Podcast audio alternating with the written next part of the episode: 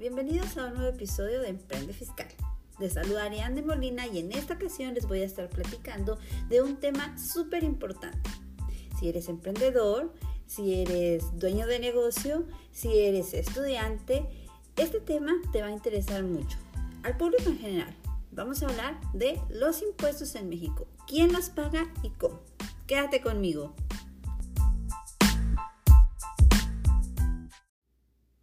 Bueno, pues hoy les voy a estar hablando de un tema súper interesante. Pero primero que nada quiero explicarles un poquito o quiero darles como que una introducción de lo que es Emprende Fiscal, porque ya me han estado preguntando, y también decirles qué es lo que hacemos realmente en Emprende Fiscal y qué es lo que soy yo. ¿Sí me Porque me han preguntado. Entonces yo me presento con ustedes, yo soy Ariane de Molina, yo soy fundador, yo soy creador de Emprende Fiscal y les cuento que soy licenciada en Administración eh, estoy titulada con una especialidad en mercado técnico y también estudié la carrera de contaduría y finanzas públicas.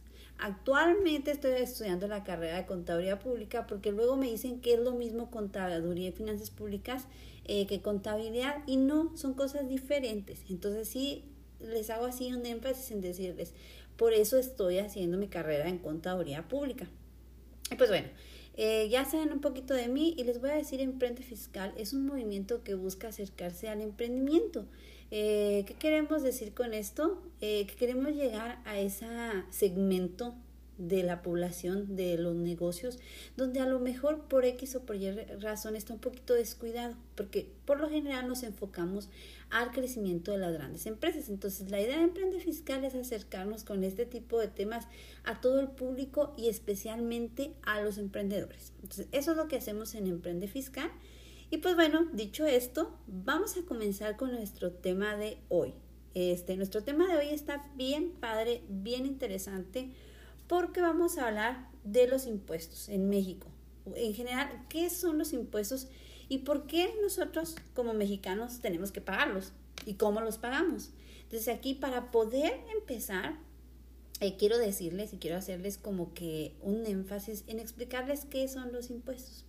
Eh, yo sé que todos lo hemos escuchado, porque obviamente todos hemos escuchado hablar la palabra, todos, todos hemos escuchado eh, la palabra impuesto y también todo mundo pagamos impuestos, pero no sabemos qué hay detrás, ¿sí? Entonces, ¿qué son los impuestos? Y a mí me gusta mucho recalcar aquí en esta parte. Los impuestos es un tributo, es un pago que nosotros hacemos al gobierno, al Estado, y es de carácter obligatorio, ¿sí? ¿Y qué consiste prácticamente que nosotros como mexicanos tenemos que aportar a nuestro gobierno para el gasto público? Pero luego eh, surge la idea, ¿y por qué? O sea, si existen los impuestos, es algo que es, como lo dije, obligatorio, o sea, no tenemos opción. O sea, los impuestos son una obligación que tenemos como mexicanos. Luego eh, nos llega esta pregunta y muy frecuente que nos llegan a decir, oye, pero pues, ¿por qué? Entonces, aquí les voy a explicar.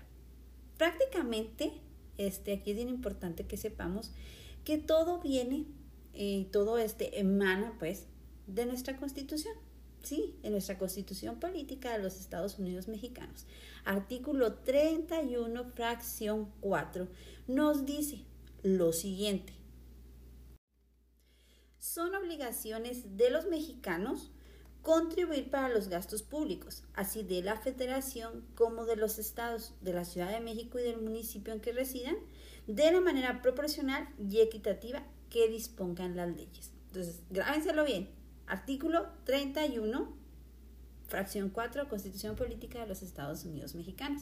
Entonces, de ahí parte esta consideración, desde aquí parte la obligatoriedad que tenemos nosotros como mexicanos eh, de contribuir para los gastos públicos por medio del pago de impuestos. ¿sí? Luego de ahí, eh, como sabemos, emanan un sinfín de leyes que ahí estamos hablando ley del ICR, ley del impuesto al valor agregado, ley del IEPS, etcétera, que ahorita vamos a hablar un poquito más de esto, pero por lo pronto eh, aquí lo importante es conocer el porqué de la contribución que nosotros tenemos que hacer como mexicanos, ¿no? Entonces, eh, bueno, aquí, eh, dicho esto, creo que hay una pregunta que nos debemos de, de que nos cuestionamos, o sea, que eso aunque no queramos como mexicanos, yo sé que siempre lo hacemos. Y decimos, bueno, este, ¿de dónde viene el dinero del gobierno o cómo le hace el gobierno para satisfacer, pues, en realidad todas las necesidades que tenemos como país? Que sabemos que hay muchas y que la verdad es difícil, este, que, que un gobierno pueda distribuir bien los recursos porque hay un chorro de factores este, que a veces no tomamos en cuenta nosotros porque a, lo mejor lo desconocemos. Entonces, ¿de dónde viene el dinero del gobierno? Y aquí es bien importante recalcar, la principal fuente de ingresos de nuestro gobierno son los impuestos. Entonces, ¿qué queremos decir? Que por eso la importancia, este, y yo sé, por ejemplo, las personas que tienen su negocio, las personas que tienen ya más noción de lo que son los impuestos, a veces eh, nos preguntamos, híjole, ¿y por qué, este, por qué contribuimos eh, en esta parte, no? Pues es por eso, o sea, realmente la principal eh, fuente que tiene nuestro gobierno es la recaudación de impuestos. Entonces, obviamente, eh, gobierno siempre va a estar buscando una estrategia para poder recaudar más ingresos, ¿sí? Y de esta manera, recaudando más ingresos, en teoría debería distribuirse el dinero de una manera mejor y sería ahí, impactaría directamente a la calidad de vida que tenemos como mexicanos. Pero ahí es un gran dilema y es una gran discusión cuando hablamos de esto porque no estamos de acuerdo y porque a veces no compartimos nuestro punto de vista. En México existe un gran, eh, gran número de negocios informales. Entonces, eso fuera de que este de que nos afecte como para el crecimiento de nuestro negocio, pues afecta directamente a la economía de nuestro país. Entonces, la principal fuente de, de, ingresos de nuestro gobierno son los impuestos, entonces ellos tienen que buscar una manera de recaudar impuestos y de que se pueda este, recaudar lo necesario para poder distribuir esos ingresos y poder cumplir con las necesidades del país. Entonces, está medio difícil, este, la verdad, pero pues así es, ¿no? Entonces aquí em, siempre surge esta pregunta. Eh, y bueno, pero ¿quién cobra los impuestos? Y este, aquí a mí me gusta, es, es algo sencillo, yo lo digo así porque es este, sin tanto rollo, ¿no? Sin tanta este, ley, pero a fin de cuentas, un reflejo de lo que nos dicen nuestras leyes. Este, entonces, ¿quién cobra los impuestos en México? Como nosotros sabemos, las, el Servicio de Administración Tributaria es quien nos cobra los impuestos. Son el Servicio de Administración Tributaria de Dependencia donde nosotros pagamos los impuestos, ¿sí? Entonces, el, el Servicio de Administración Tributaria se encarga de cobrar los impuestos, ¿sí? Aquí me gusta recalcar un ejemplo pequeñito este, el ejemplo es que tanto como empresas como personas pagamos nuestros impuestos, el Servicio de Administración Tributaria lo reciba, lo recibe, perdón, y la Secretaría de Hacienda y Crédito Público se encarga de administrar estos recursos. ¿sí? Entonces es muy importante, este es un, una ejemplificación a lo mejor simple, pero es como es. Entonces ahora eh, surge la duda, bueno, quien administra nuestros, nuestros recursos es la Secretaría de Hacienda y Crédito Público. ¿Y realmente qué es esta dependencia o qué hace? Pues bueno, como tal, la Secretaría de Hacienda y Crédito Público, eh, su misión es proponer, dirigir y controlar la política del gobierno federal en materia financiera, fiscal, de gastos, de ingresos y de deuda pública, ¿sí? Con el propósito de consolidar un país con crecimiento económico de calidad, equitativo, incluyente y sostenido, que fortalezca el bienestar de las y de los mexicanos. En pocas palabras, amigos, eh, la Secretaría de Hacienda y eh, Crédito Público pues tiene realmente un gran trabajo porque es el encargado de administrar el changarro. O sea, yo siempre les digo así, ¿y quién es el changarro en este, en este punto? Pues el changarro es nuestro bello país y todos sus recursos. Entonces, aquí esto es lo que hace la Secretaría de Hacienda y Crédito Público. Creo que es algo que es importante tenerlo en cuenta, es importante saber, ¿sí? Entonces, este, aquí ya entra una parte que está muy padre y que siempre me gusta también este, platicar de ello para poder entender, o sea, para poder entender cómo, cómo la Secretaría de Hacienda y Crédito Público entonces es que logra eh, pues cumplir con la misión que ellos tienen que en pocas palabras satisfacer las necesidades, buscar el bien común, este, buscar eh, que los recursos pues estén distribuidos equitativamente, sabemos que pues es muy difícil, pero ¿cómo lo hace? Entonces, aquí en, esta, en este punto, yo les voy a hablar de un eh, de algo que precisamente en estos días eh, toma mucha relevancia y es el paquete económico. Entonces, ¿qué es el paquete económico, chicos, es bien importante al hablar de, finanzas públicas ¿eh? y al, al, hablar de impuestos para poder entenderlo. Entonces, ¿qué es el paquete económico? Bueno, pues el paquete económico como tal es una propuesta ¿sí? que elabora la Secretaría de Hacienda y Crédito Público sobre los ingresos y egresos para un ejercicio fiscal de la federación.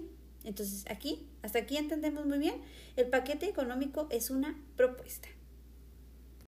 Y aquí este, vamos a hablar y ahora sí, pues de esto que les estoy comentando. El paquete económico, que realmente es un término que a veces no lo desconocemos, pero que aquí les voy a platicar qué es realmente un paquete económico. Y bueno, pues el paquete económico se integra eh, por dos elementos muy importantes. El primero es la iniciativa de ley de ingresos de la federación, la ILIF, y del proyecto de presupuestos de egresos de la federación. Entonces, a eso esto es de lo que hablamos cuando nos referimos a paquete económico, ¿sí? Son dos grandes elementos, o sea, súper importantes. Y luego me dirán, ¿y por qué se tiene que hacer o por qué se tiene que integrar un paquete económico? Y bueno, al igual como estuvimos comentando, eh, la obligatoriedad este, de la contribución de impuestos como mexicanos, también existe un artículo muy importante que es el artículo 74 constitucional, ¿sí? También, esto también emana de la Constitución, donde nos dice que este, el Ejecutivo General, o sea, en este punto el gobierno, ¿sí? De nuestro país, a través de la Secretaría de Hacienda y Crédito Público, tiene que elaborar una propuesta, ¿sí? Anualmente, porque va a ser para un ejercicio fiscal, donde este, nos diga cuánto dinero es necesario recaudar y cómo se propone distribuir esos recursos. ¿Sí? Entonces, aquí, si se fijan, son los dos grandes elementos. ¿Cuánto dinero es necesario recaudar? ¿Qué es esto? La iniciativa de la Ley de Ingresos de la Federación. ¿Cómo se propone distribuir? Es el proyecto de presupuestos de egresos de la Federación. Recordemos que hasta aquí, hasta este punto, son una propuesta. Eso es el paquete económico, una propuesta que integra dos grandes elementos que serán la base de, de la administración de los recursos de un ejercicio fiscal. ¿Sí me explico? Entonces, ¿cuándo eh, se debe de integrar este, este paquete económico. Este paquete económico se debe integrar ambos documentos, ¿sí? Tanto la iniciativa de ley de ingresos de la federación como el proyecto de, presupuesto de ingresos de la federación deben de ser enviados a más tardar el día 8 de septiembre a la Cámara de Diputados, ¿sí? Y aquí me van a preguntar, ¿y por qué o para qué? Bueno, porque aquí este, el, paquete económico este debe de ser enviado el 8 de septiembre y tanto la Cámara de Diputados como la Cámara de Senadores tienen que revisar las propuestas. Primero, la Cámara de Diputados, la Cámara de Senadores revisa la iniciativa de la Ley de Ingresos de la Federación. ¿Sí? O sea, ellos la revisan, ¿sí? Y tienen como fecha límite para aprobarla del 20 al 31 de octubre, ¿sí? Respectivamente. Y luego la Cámara de Diputados también, eh, por otra parte, revisa el presupuesto, el, eh, perdón, el proyecto de presupuesto de egresos de la Federación, el cual tiene como fecha límite para aprobarse el día 15 de noviembre. O sea, durante todas esas fechas, durante todo ese tiempo, pues, tanto la Cámara de Diputados como senadores pueden, este, ¿cómo se dice? Cambiar, modificar o votar a favor o votar en contra o aprobar dicho proyecto que manda la Secretaría de, Hacienda y Crédito Público, que es el paquete económico. ¿Sí? Entonces, ¿qué es lo que pasa? Cuando ya eh, se aprueba, eh, al finalizar este proceso que se hace tanto en la Cámara de Diputados como en la Cámara de Senadores, pues eh, tanto la iniciativa de la Ley de Ingresos de la Federación como el proyecto de presupuestos de ingresos de la Federación, pues ya pasan a ser una, la Ley de Ingresos de la Federación y por otra parte el proyecto eh, de presupuesto de egresos de la federación se convierte en el presupuesto de egresos de la federación.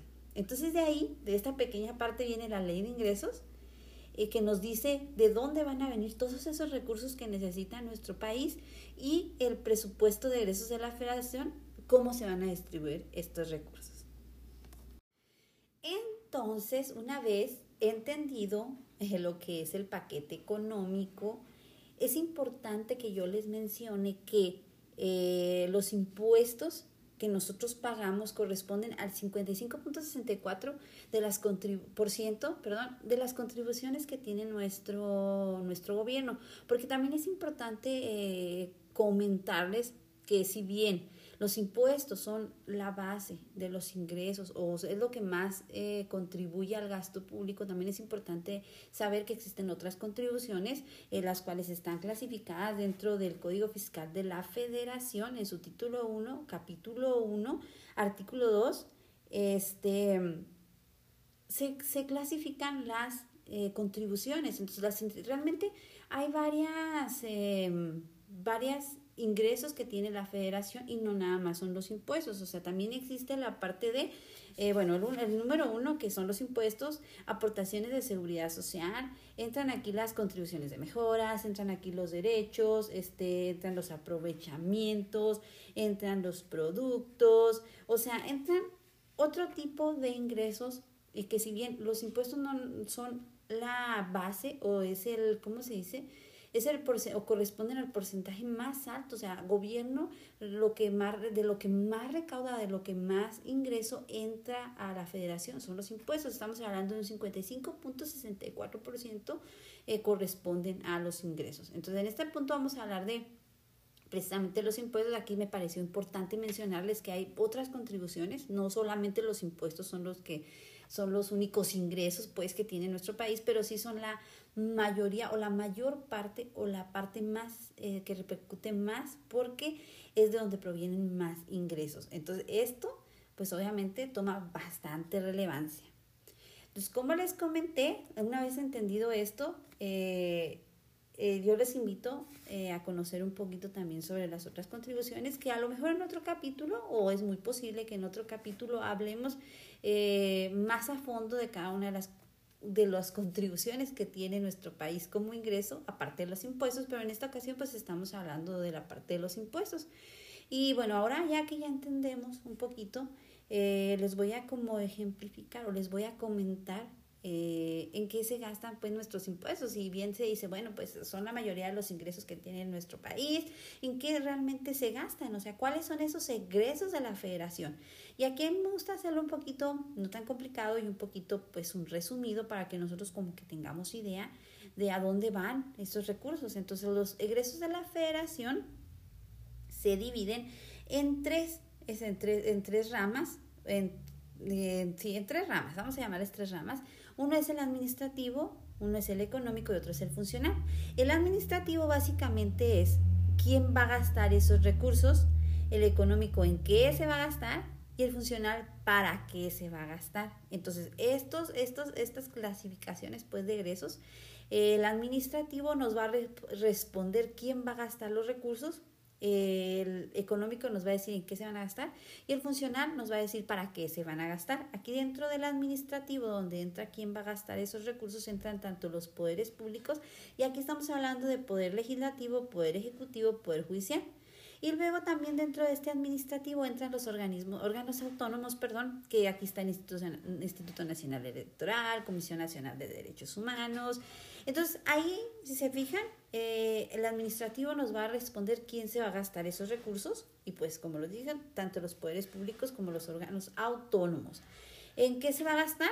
hay una, es como una empresa, o sea, nuestro gobierno es como una empresa como tal y como tal tiene un gasto corriente. ¿Qué quiere decir? El gasto corriente pues son los gastos generales que se necesitan para que el gobierno pues siga funcionando, para que nuestro país pues siga, siga funcionando, eh, qué servicios personales se requieren, qué materiales, y luego entra la parte del gasto de capital, eh, también aquí en qué se gasta, donde entran las obras públicas, mobiliarios, equipos, fondos de fomento social, etcétera. Y luego la última clasificación entra para qué se gasta y aquí este, este se le llama funcional como tal porque aquí nos va a decir se va a gastar en qué, en salud, en educación, en seguridad. Entonces seguramente si tú me estás escuchando, tú te puedes dar cuenta que realmente eh, nosotros todos los días, aunque no lo quieras, todos los días haces, y aunque digamos con mexicanos que eh, ya a mí de qué me sirve pagar impuestos, ya a mí de que tanto, tal vez nuestros servicios públicos no sean los mejores, porque también estamos hablando que en nuestro país existe mucha informalidad, que somos millones de mexicanos y que realmente los que pagan impuestos este, por un negocio pues son realmente contados. Entonces, si hacemos un balance, realmente tú te das cuenta que como mexicano todos los días usas los servicios públicos, sí. ¿Has usado los servicios de salud? Sí. ¿Has ido a una escuela pública? Sí. ¿Sí me explicó? Entonces, a veces no vemos todo eso que hay detrás, pero realmente todo este ingreso que entra a nuestro, a nuestro país por medio de los impuestos, por medio de las contribuciones que nosotros hacemos como mexicanos, pues impactan directamente a la vida de cada uno de los ciudadanos. Y tú lo has utilizado, tú has, utilizado el transporte público, tú has ido a una escuela pública, ¿sí me explico? Entonces, no es tan malo pagar impuestos. O sea, realmente lo pagamos, pero realmente sí utilizamos, aunque nos duela, utilizamos y no lo podamos aceptar muchas veces, sí utilizamos los ingresos que entran y se dividen en ese punto. ¿Sí me explico? Entonces, si te fijas, tú día con día nosotros como mexicanos usamos los servicios públicos y estamos dando uso a esos ingresos que entran de impuestos. Y pues, una vez hablado ya de cómo se conforma el paquete económico y qué es, este, a dónde van nuestros impuestos. Ahora sí vamos a entrarle a lo que son los impuestos. En nuestro país existen varios tipos de impuestos, los cuales los vamos a estar tocando este, en, este, en, este, en este punto. Vamos a hablar primero, les quiero platicar primero de los impuestos directos. Miran, ¿qué es un impuesto directo? El impuesto directo es aquel que se aplica de forma directa a los ingresos, a la riqueza que como personas generas, o sea, como ciudadano de un país tú generas riqueza, pues ese ingreso que tú tienes ahorita, eso que te está aumentando tu patrimonio, el ICR va a dar directito a ese ingreso, ¿ok? Es directo, es sobre los ingresos de los mexicanos, ¿sí? Sobre lo que te, te incremente tu patrimonio, pues. Entonces, por eso se le llama un impuesto directo, impuestos directos. ¿Cuál es el impuesto directo en nuestro país? Pues aquí estamos hablando del impuesto sobre la renta. ICR, el tan mencionado ICR. Y luego, por otra parte, están los impuestos indirectos y estos son los que afectan, pues, patrimonialmente a personas distintas del contribuyente. ¿Qué, quiere decir eso? En nuestros términos estamos hablando este, que, por ejemplo, un contribuyente que vende, por ejemplo, yo tengo una tienda, vendo o presto algún servicio, yo tengo que trasladar un impuesto a esa persona que me compre o a esa persona a la que yo le estoy otorgando un servicio. Entonces yo lo tengo, yo como contribuyente, yo lo tengo que enterar a Hacienda, pero realmente quien lo está pagando es esa persona que a mí me compró. ¿Sí me explico? Entonces ya no es un impuesto directo, sino que es un impuesto indirecto, que si bien yo lo voy a pagar como contribuyente, pero no corresponde a mi ingreso directo, por decir así, ¿sí?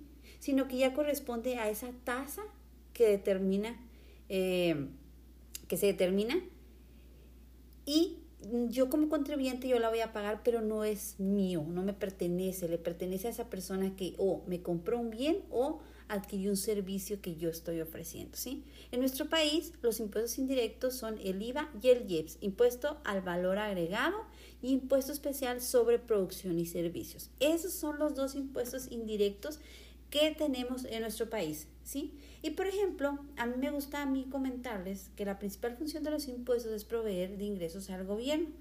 Pero, ojo, porque existen otros impuestos que no nada más tienen esa finalidad. ¿Y a qué me requiero en esto? Pueden tener otras finalidades por su impacto en los precios de los productos.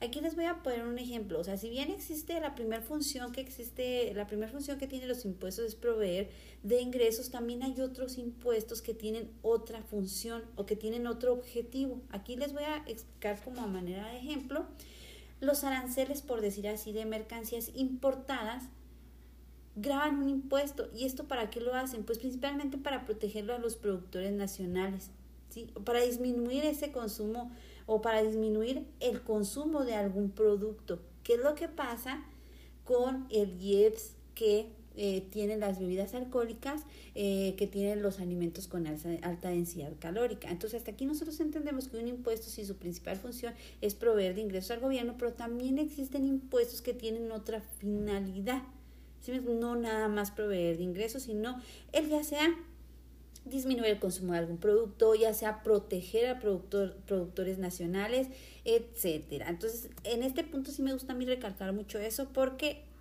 es algo que debemos de tener en mente. Y luego, pues ahora sí vamos a entrar al impuesto, al dichoso impuesto directo de nuestro país, el impuesto sobre la renta. Este impuesto es una carga fiscal directa que se aplica, como lo mencioné anteriormente, a los ingresos obtenidos que, incrementen el patrimonio de un contribuyente. Y aquí miran qué porcentaje eh, de impuesto debemos de pagar por ISR. Es muy importante comentarles que aquí en nuestro país vamos a pagar de, de, impuestos de acuerdo a nuestros ingresos. Como bien lo dice nuestra constitución, como bien lo dicen nuestras leyes, tienen que ser una manera equitativa. Es decir, no puedo pagar lo mismo que alguien que gana mucho más que yo. ¿Sí me explico? O sea, todo tiene que ser equitativo y tiene que ser de acuerdo, de, de acuerdo a los ingresos que yo percibo. Pueden ir desde el 1.92% hasta el 35%. Va a depender mucho los ingresos eh, que yo tenga. El, eh, ICR, eh, que es el impuesto sobre la renta, lo podemos encontrar dentro de la ley del impuesto sobre la renta y dentro del título no vamos a encontrar lo que son las disposiciones generales donde se nos explica quiénes son las personas o sujetos obligados a pagar impuestos sobre la renta y aquí se podría decir que son todas las personas físicas todas las personas morales que tengan algún ingreso y es bien importante entenderlo sí o sea yo voy a pagar ICR si yo en este país yo estoy produciendo ingresos sin más vueltas ese es el, el ICR, el impuesto sobre la renta. Luego entra este impuesto que ya como lo mencioné es indirecto, que no graba, no es, no es directo a nuestros ingresos, sino que graba realmente al consumo, es una tasa, ¿no? O sea, yo te compro, no sé, em, jabón, eh, lápiz, y por consumir yo tengo que pagar ese 16%. Recordemos, en México tenemos la tasa cero, tenemos la tasa 8 para regiones fronterizas y tenemos la tasa 16 que es la tasa general del IVA. El impuesto al valor agregado es una carga fiscal indirecta y se aplica al costo final de los bienes y servicios, ya sean productos. Puede ser ropa, pueden ser artículos, pueden ser servicios de telefonía, pueden ser alimentos, pueden ser servicios eh, profesionales, etcétera. Pero aquí eh, nos, se paga, ¿por qué? Porque tú lo estás consumiendo, tú lo estás utilizando y tú tienes, o sea, que pagarlo porque así está establecido en nuestras leyes. Entonces nosotros como mexicanos tenemos que pagar este impuesto indirecto, que es el impuesto al valor agregado, muy conocido también. También él, en la ley del impuesto al valor agregado, en su capítulo 1, podemos encontrar sus disposiciones generales, donde nos dice quiénes son los sujetos que están obligados al impuesto eh, al valor agregado. Y al igual que la ley del ICR nos menciona que las personas físicas y personas morales que en territorio nacional realicen los actos o actividades siguientes, ya sea enajenar bienes, prestar servicios independientes, otorgar el goce, el uso o goce temporal de bienes, en pocas palabras, rentar, o importar bienes o servicios. Entonces hay que grabárnoslo en la mente. Este, esto es el IVA y démosle una repasadita también, ¿verdad? Aquí lo estamos viendo de una manera general, pero si queremos nosotros saber la fundamentación, queremos saber dónde podemos encontrar de lleno toda esta información, pues en la ley del impuesto al valor agregado podemos encontrar sujetos obligados, podemos encontrar tasas, podemos encontrar la manera en que se deben de pagar estos impuestos. Y pues bueno, aquí el impuesto, el IVA, se calculará aplicando a los valores la tasa del 16 el impuesto al valor agregado en ningún caso se considera que forma parte de los ingresos, porque este es un error bien grande que como emprendedores nosotros eh, eh, cometemos, no separar el impuesto. Entonces, siempre que nosotros vamos a enajenar un bien, vender un bien, siempre que vamos a prestar un servicio, debemos de, darle a nuestro cliente el valor de nuestros servicios, el valor de nuestro producto con un IVA incluido. ¿Sí? Y de ese 16%, el 8% si estás en una región fronteriza y es el cero siempre y cuando aplique para cero. O sea, aquí acordémonos que hay varias tasas y también existen la, o sea, los productos exentos de IVA, pero en esta ocasión no vamos a hablar de eso. Eso lo podemos encontrar también en la ley del IVA. Y en otro episodio les hablaré de esto, pero por ahorita lo que queremos entender es qué es el IVA, qué es el ICR, qué es el IEPS.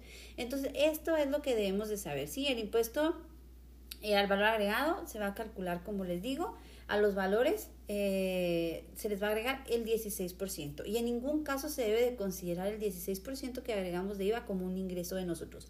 Y es un error muy común que en otro episodio lo vamos a hablar.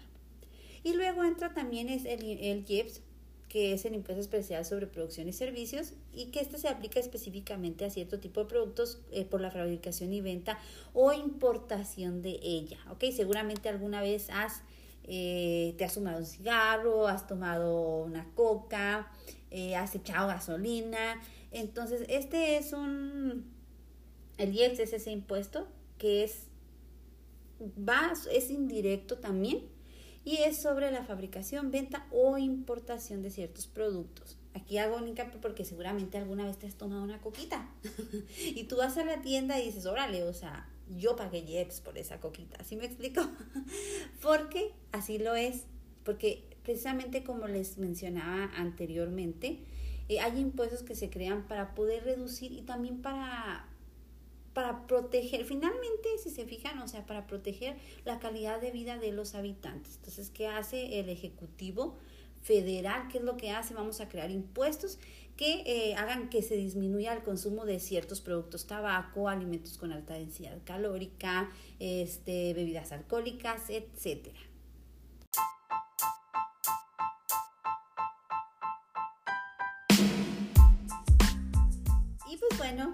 Creo que hemos hablado, eh, ya abarcado pues los temas, lo principal para poder entender a lo que son los impuestos en nuestro país, eh, cuáles son los impuestos eh, que pagamos en nuestro país, cuáles son aquellos impuestos directos, cuáles son aquellos impuestos indirectos. Entonces, en este punto me gustaría comentarles cómo es y quiénes son los que pagan los impuestos. Todo, bueno, primero, ¿quiénes pagan los impuestos? Todos, personas físicas, personas morales. Em, ¿Cómo lo hacemos? Eh, bueno, como ciudadanos, les voy a poner un ejemplo. Eh, como ciudadanos yo voy y yo compro productos, puede ser canasta básica, pueden ser productos, pues, para lo que yo quiera destinarlos. ¿Cómo lo hago?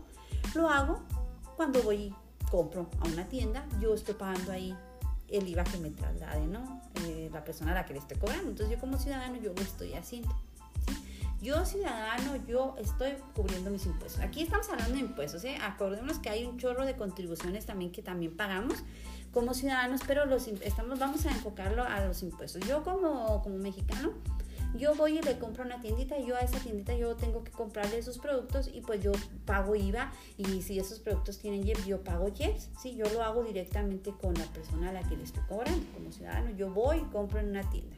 Luego, esa empresa, esa tiendita donde tú fuiste, pues tiene que enterar esos impuestos. ¿Cómo lo hace?